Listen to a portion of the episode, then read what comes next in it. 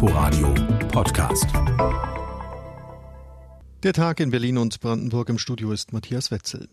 Wer sich schon gefreut hat, dass die Corona-bedingte Ruhe rund um den Flughafen Tegel nun für immer anhält, der sieht sich jetzt eines Besseren belehrt. Tegel bleibt nun doch bis zur Eröffnung des neuen Hauptstadtflughafens BER offen. Das hat Flughafenchef Engelbert Lüttke-Dahldrup verkündet. Mit welcher Begründung weiß unsere Reporterin Nina Amin. Entscheidend war der Beschluss der Bundesregierung, die Reisewarnung für die meisten europäischen Länder ab dem 15. Juni aufzuheben. Dieser Entschluss sei von großer Tragweite und werde ein zügiges Wiederanlaufen des Flugverkehrs zur Folge haben, so Lütke Daldrup. Airlines wie EasyJet hätten angekündigt, ab 1. Juli wieder ab Berlin zu starten. Auch Ryanair und die Lufthansa-Gruppe planten zusätzliche Flüge. Allerdings brauche man wegen der Hygieneregeln in Corona-Zeiten wesentlich länger für die Abfertigung der Passagiere sowie mehr Platz, um den nötigen Abstand einzuhalten. Ob Check-in, Sicherheitskontrolle oder Einstieg in den Bus, nirgends dürfe es zu Gedränge kommen, sagte der Flughafenchef. Mit dem alten Flughafen in Schönefeld allein sei das nicht leistbar.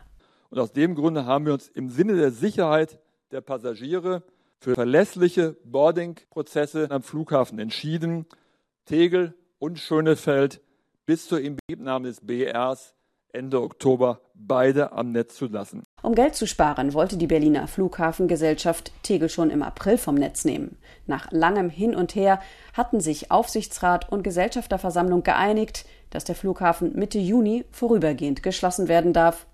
Das alles ist nun vom Tisch. Berlin brauche Tegel bis zur Eröffnung des BER, betonte Flughafenchef Lütke Daldrup. Am 8. November werde der Flughafen im Norden Berlins dann aber mit einem großen Fest verabschiedet und für immer geschlossen. Die Tegel-Schließung ist verschoben, aber dennoch unausweichlich. Nina Amin war das. Kurzarbeit und Jobverlust. Die Corona-Krise hat tiefe Spuren auf dem Arbeitsmarkt in Berlin und Brandenburg hinterlassen. Ganz so schlimm wie im April ging es allerdings im Mai nicht weiter. RBB-Reporter Peter Klinke hat die jüngsten Zahlen aus der Regionaldirektion der Bundesagentur für Arbeit. In Berlin und Brandenburg ist die Zahl der Arbeitslosen auch im Mai wieder gestiegen, allerdings nicht mehr so stark wie im April. Gleichzeitig meldeten in der Region insgesamt rund 61.000 Unternehmen Kurzarbeit an. Die Zahl der Arbeitslosen lag in Berlin bei 200.600. Das waren 18.000 mehr als im April und 47.000 mehr als vor einem Jahr. In Brandenburg registrierten die Arbeitsagenturen 87.000 Arbeitslose, 3.800 mehr als im April und etwa 11.400 mehr als im Mai 2019. Besonders hart habe es das Gastgewerbe getroffen, sagte der Chef der Arbeitsagenturen in Berlin und Brandenburg Bernd Becking dem RBB der Hotelbereich, alles das, was mit äh, Tourismus zu tun hat, dann als zweiter Punkt die Dienstleistungen, beispielsweise bei den Friseuren, in den Reisebüros und als dritte Branche, die es auch sehr hart trifft, möchte ich äh, den Handel nennen. Vor allem auf dem Berliner Arbeitsmarkt seien die Auswirkungen der Corona-Pandemie schmerzlich spürbar, so Becking. Gleichzeitig hätten aber Kurzarbeit, der verlängerte Bezug von Arbeitslosengeld und der vereinfachte Zugang zur Grundsicherung noch Schlimmeres verhindert. Aber auch für die nächsten Monate sieht Becking noch kein Licht am Ende des Tunnels. Wir müssen uns äh, weiterhin auf harte Zeiten einstellen. Wir rechnen nicht damit, trotz der Öffnungen und anderer Lockerungsmaßnahmen, damit dass der Arbeitsmarkt sich sehr schnell erholen wird. Auch die Situation auf dem Ausbildungsmarkt sei vor allem in Berlin schwieriger als vor einem Jahr. Dennoch gäbe es rund 7300 unbesetzte Lehrstellen. Das heißt also, mein Appell lautet auch unbedingt an die Jugendlichen, sich nicht ähm, jetzt entmutigen zu lassen, sondern zu bewerben. Die Unternehmen suchen, ganz viele Branchen bieten Stellen an. 7300 ist eine mächtige Zahl. In Brandenburg sei die Lage günstiger als in Berlin. Hier gebe es zurzeit mehr Stellen als Bewerber, sagte Becking und appellierte an die Betriebe, ihr Angebot für das neue Ausbildungsjahr aufrechtzuerhalten. Denn trotz Corona-Pandemie gelte, jetzt vorausschauend die zukünftigen Fachkräfte aufzubauen. RBB-Reporter Peter Klinke. Die Liebig 34 in Berlin-Friedrichshain wird von ihren Nutzern als anarcho-queer-feministisches Hausprojekt bezeichnet. Dieses Projekt ist nun rechtlich so gut wie beendet. Das Berliner Landgericht hat eine Räumungsklage des Hauseigentümers stattgegeben. Und das war noch nicht alles, weiß RBB-Gerichtsreporter Ulf Morling. 18.772 Euro ausstehende Pacht hat der Verein zu zahlen. Außerdem muss das Haus geräumt werden. Das entschieden die drei Berufsrichter in dem sogenannten Versäumnisurteil. Gerichtssprecherin Lisa Jani. Natürlich bedeutet das nicht, dass jetzt heute noch Polizeiwagen an der Liebig 34 vorfahren, sondern das bedeutet einfach, dass jetzt das reguläre Verfahren in Gang kommt. Das Gesetz geht ja erst einmal davon aus, dass wenn so ein Urteil gefallen ist, ist, dass sich die Beklagten da freiwillig auch dran halten.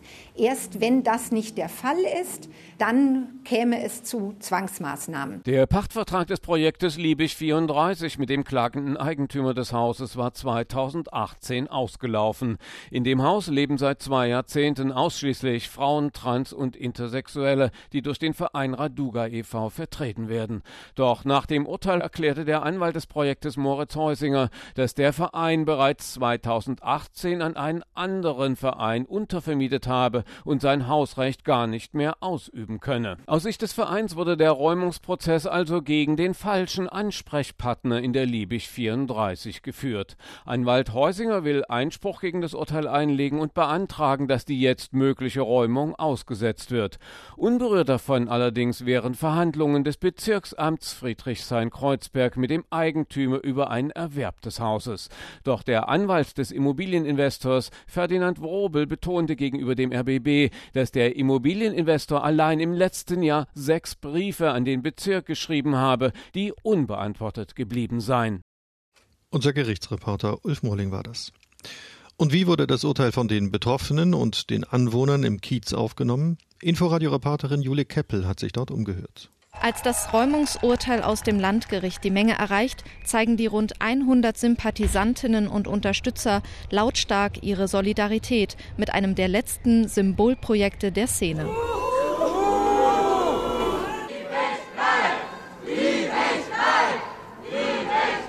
Dem Kiez drohen unruhige Zeiten. Die Liebig 34 ist nicht nur für die Bewohnerinnen, sondern auch für zahlreiche Menschen in der Nachbarschaft ein erhaltenswerter Begegnungsort. Solche Häuser gehören ja eigentlich zum Kiez auch dazu und jetzt sind nur noch sehr wenige übrig und die sollen jetzt auch noch geräumt werden. Das finde ich schon falsch. Ich finde Projekte wie die Liebig 34 grundsätzlich sehr wichtig, dass es sowas gibt und es sollte auf jeden Fall geschützt werden. Sowas hat ja auch gerade Berlin früher ein Stück weit ausgezeichnet.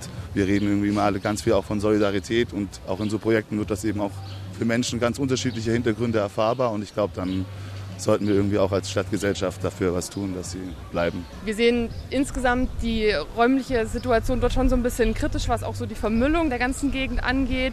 Da würden wir uns schon mehr wünschen, dass dann die Bewohner auch so ein bisschen darauf achten, dass es dann ordentlich da aussieht. Und das sind schon auch oft die besetzten Bereiche, so Riga-Straße, Liebigstraße. Und wir verurteilen jegliche Angriffe gegen die Polizei. Für ein konfliktfreies Miteinander setzt sich Konstanze Fritsch im Kiezbüro ein. Sie arbeitet für die Stiftung Sozialpädagogisches Institut Berlin und auch für sie schwindet ein turbulenter und geschichtsträchtiger Teil im Viertel. Viele werden vermissen, dass es diese alternativen Lebensentwürfe gibt. Vermissen, glaube ich, wird niemand, dass die Polizei auf der Straße rumsteht oder auch Steine fliegen oder auch mal eine Mülltonne brennt. Das, glaube ich, wird niemand vermissen. Aber trotzdem ist es natürlich so, dass in der Vielfältigkeit, wenn an irgendeiner Stelle etwas verloren geht, dass auch die Vielfältigkeit immer einschränkt. Konstanze Fritsch vom Kiezbüro Liebigstraße im Beitrag vom Inforadio-Reporterin Jule Keppel. Seit der Verkehr in Berlin durch die Corona-Auflagen nachgelassen hat, gibt es vor allem in Friedrichshain und Kreuzberg immer mehr sogenannte Pop-up-Radwege. Sie sind mit gelben Klebestreifen auf einigen Straßen markiert. Nun hat es ausgerechnet auf einem solchen Abschnitt einen tödlichen Unfall gegeben. Aus Friedrichshain berichtet RBB-Reporterin Juliane Kowolik. Die 62-jährige Radfahrerin war gegen Mittag auf der vielbefahrenen Petersburger Straße unterwegs, auf dem für Radfahrer abgesperrten und gelb markierten Pop-up-Radweg. Sie wollte geradeaus fahren Richtung Landsberger Allee, als sie ein 58-jähriger rechtsabbiegender Lkw-Fahrer an der Ecke Mühsamstraße erfasste. Die Radfahrerin erlag noch am Unfallort ihren schweren Verletzungen. Seelsorger versorgten die unter Schock stehenden Zeugen. Die Frau ist damit bereits die achte getötete Radfahrerin in Berlin in diesem Jahr. Juliane Kowolik war das aus Friedrichshain.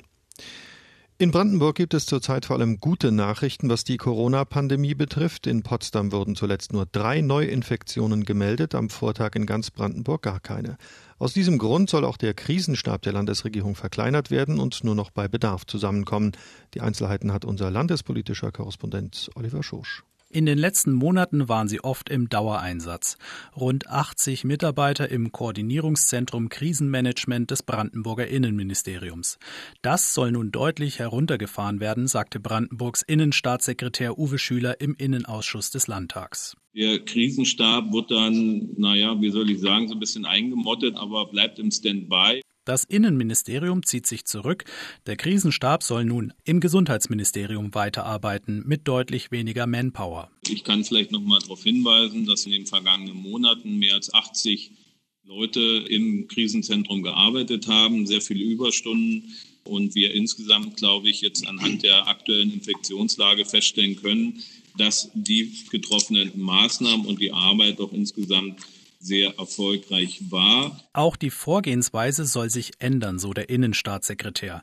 Künftig wolle man sich vor allem auf einzelne größere Infektionsgeschehen konzentrieren, auf sogenannte Infektionscluster. Wir haben ja aktuelle Beispiele wie zum Beispiel Göttingen, wo ich vernommen habe, dass die Schulen insgesamt dort unter Quarantäne gestellt werden und kurzfristige Maßnahmen eingeleitet werden wird derzeit ein entsprechendes Weisungsschreiben an die Landkreise erarbeitet, das zum Gegenstand haben wird, wie halt mit neu auftretenden neuen Infektionen umgegangen werden soll. Ziel ist es dabei, mögliche Clusterbildungen oder Neuausbreitungen möglichst frühzeitig zu erkennen. Die gezielte Isolierung von Infektionsclustern wurde in den letzten Tagen immer wieder vom Chefvirologen der Berliner Charité Christian Drosten ins Spiel gebracht, als erfolgreiche Methode in Japan. Und was in Japan wirkt, das kann ja vielleicht auch in Brandenburg funktionieren. Oliver Schosch war das aus Potsdam und das war der Tag in Berlin und Brandenburg, nachzuhören als Podcast auf inforadio.de oder über die App. Inforadio Podcast.